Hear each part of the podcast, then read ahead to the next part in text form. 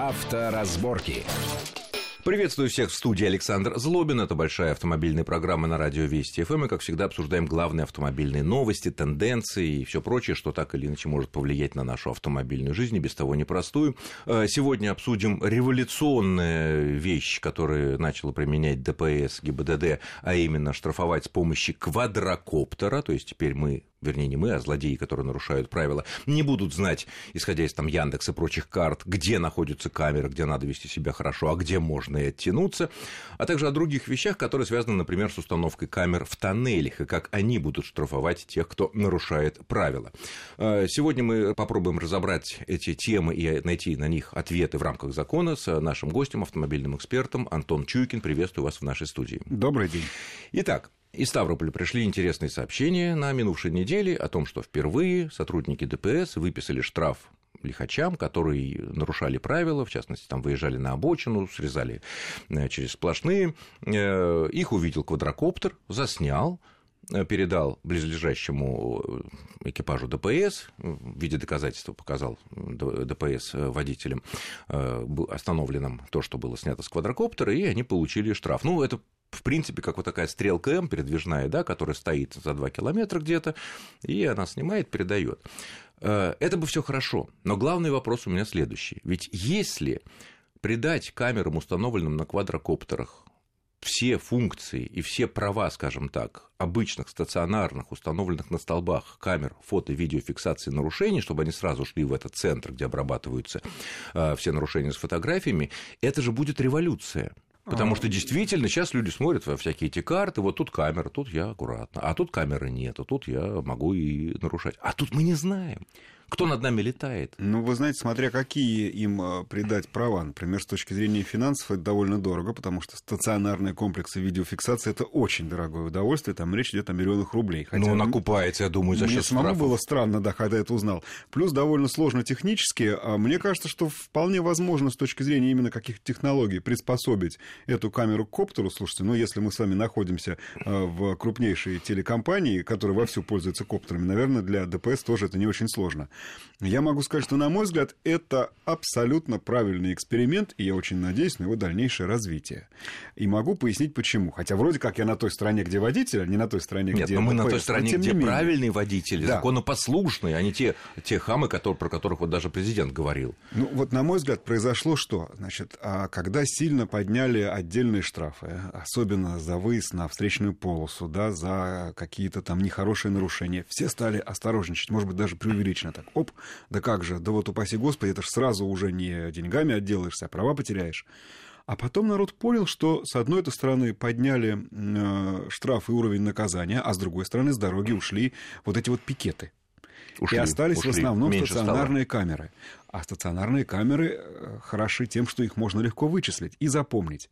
И вы знаете, для меня было неким откровением, когда я в этом году проделал довольно большой путь на автомобиле, у меня там 4 тысячи получилось э, в два конца. И я посмотрел... По России. Да, и я посмотрел, как народ себя ведет. У меня такое ощущение, что за год буквально э, как-то люди настолько... Распоясались? Знаете, как говорят, потеряли страх.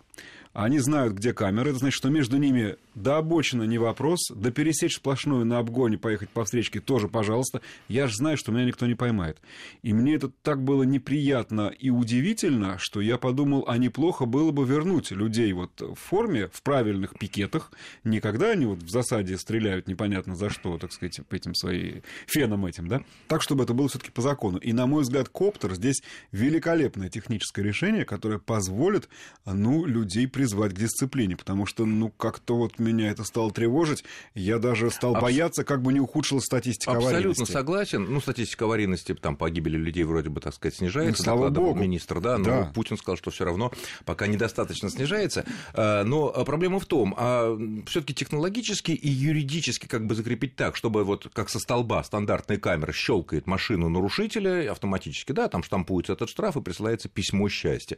С квадрокоптером технически, юридически вопросов не должно быть никаких, там, на наладить через интернетные какие-то каналы. Ну, если... Тут же, там провода, понятно, нет у него. Если не как со столба, то как с треноги, которые, вот эти комплексы стрелка Но тренога, да, тренога, стрелка М та же, она требует, чтобы в двух-трех километрах стоял экипаж ДПС. Но а они, знаем, не всегда, их... они не всегда стоят прямо на дороге, они где-то могут быть совсем в стороне. Пусть хотя бы так, я в этом ничего плохого тоже не вижу, пусть они будут где-то неподалеку, потому что коптер же еще хорош чем? Он же выполняет функции патрульного автомобиля, только дешевле и мобильнее. Он опять-таки может увидеть какую-то ситуацию, которая требует немедленного вмешательства человека. Поэтому, может быть, пусть будет где-то автомобиль на прямой связи с этим коптером, и при необходимости выезжать на место а, происшествия, нарушения или просто где... Ну, ну или поймать какого-то злодея, который вот так... Э, Совершенно верно. Потому что вот вам, пожалуйста, э, скрытое патрулирование, то самое. Да, и без людей. И без его, людей. Его не ну, слышно в, и плохо видно. В общем, мне кажется, что это можно расценить как своеобразную революцию. Вот как мы была революция растянута на 2-3 года, когда появлялись эти камеры фото-видеофиксации, люди начали получать первые письма счастья, и потом стали действительно на какое-то время ездить аккуратнее. Ну, общероссийский опыт мне трудно сказать, но в Москве э, заметно, вот я ей каждый день приходится проехать по Москве около 50 километров, и видно, что подавляющее большинство водителей ездят все таки на правильно. В Москве, да. Да, э, из-за страха или из-за совести, из-за того, что умные нормальные люди. Нет, все сразу, вот, Все вот эти идиоты и хамы, которые носятся, подрезают и так далее, они стали выделяться в Москве. Их очень немного, 3-5%, я думаю, даже меньше, может быть. Да. Вот. И если камера поможет, вернее, камера на квадрокоптере поможет их э, ущучить, что называется, угу. там, где нету камер э, стационарных, которые, понятно, на каждом столбе не повесишь, то, мне кажется, это будет здорово. Э, единственное, я хотел сказать, что если это и революция, то уже вторая, потому что, вообще говоря, мы помним и по лентам художественным, и по документальным, да и по сообщениям. Вообще-то авиация всегда была на, э, в качестве помощника у таких служб оперативных, у ДПС в том числе. Прекрасно помню, как был целый мобильный аэроотряд сформирован, там Ми-34, именно в раскраске ДПС, летал над Кольцевой. Так вот вам, пожалуйста, зачем же гонять целый вертолет, топливо, люди, техника, все ну, дорогое, когда достаточно коптера. Да. Я понимаю ограниченность радиуса действия, но опять-таки для этого тоже, вот может быть как раз этим объясняется необходимость присутствия экипажа, который бы им управлял. Все-таки надо, чтобы кто-то управлял. Поэтому пусть он не будет полностью автономным, но в любом случае это будет ну, такой, даже если такой он туда, глазик, сюда, который да, над нами... Если он туда-сюда да. хотя бы 3-5 километров трассы Конечно. покроет... И... Уже хорошо. И уже хорошо. А главное, что люди не будут знать, где он сейчас летает. Это и таким важно. образом нельзя будет нарушить никакие бы нам э, тайны, не раскрывали всякие карты яндексовские, гугловские и прочие. Так, ну хорошо, вот еще такая тема, которая была, много обсуждалась э, на минувшей неделе, было совещание у президента Путина по всяким приоритетным проектам, ну и там обсуждалась, в частности, ситуация на дорогах. И вот президент сказал, на мой взгляд, очень важную фразу. Что делается у нас в сфере решения проблем с безопасностью на дорогах? И сам же ответил, чрезвычайная ситуация у нас в этом отношении. Не хочется даже говорить, лучше вы меня об этом знаете, сколько хамства у нас на дорогах и всяких безобразий. Вот, а действительно чрезвычайные ситуации в чем? Потому что все-таки кажется, что э, вот мы говорили про Москву, да, ну и отчасти про Россию, что все-таки меньше стало э, смертей на дорогах и жертв и вообще неприятностей ну, всяких. Статистика об этом говорит, да. что меньше стало жертв и меньше стало ДТП, а поэтому, понимаете, стало меньше, но их все равно немало. Я бы вот так в данном случае интерпретировал э, вот, и наверное, ты имел в виду президент, и, что и, у нас... слова президента, конечно.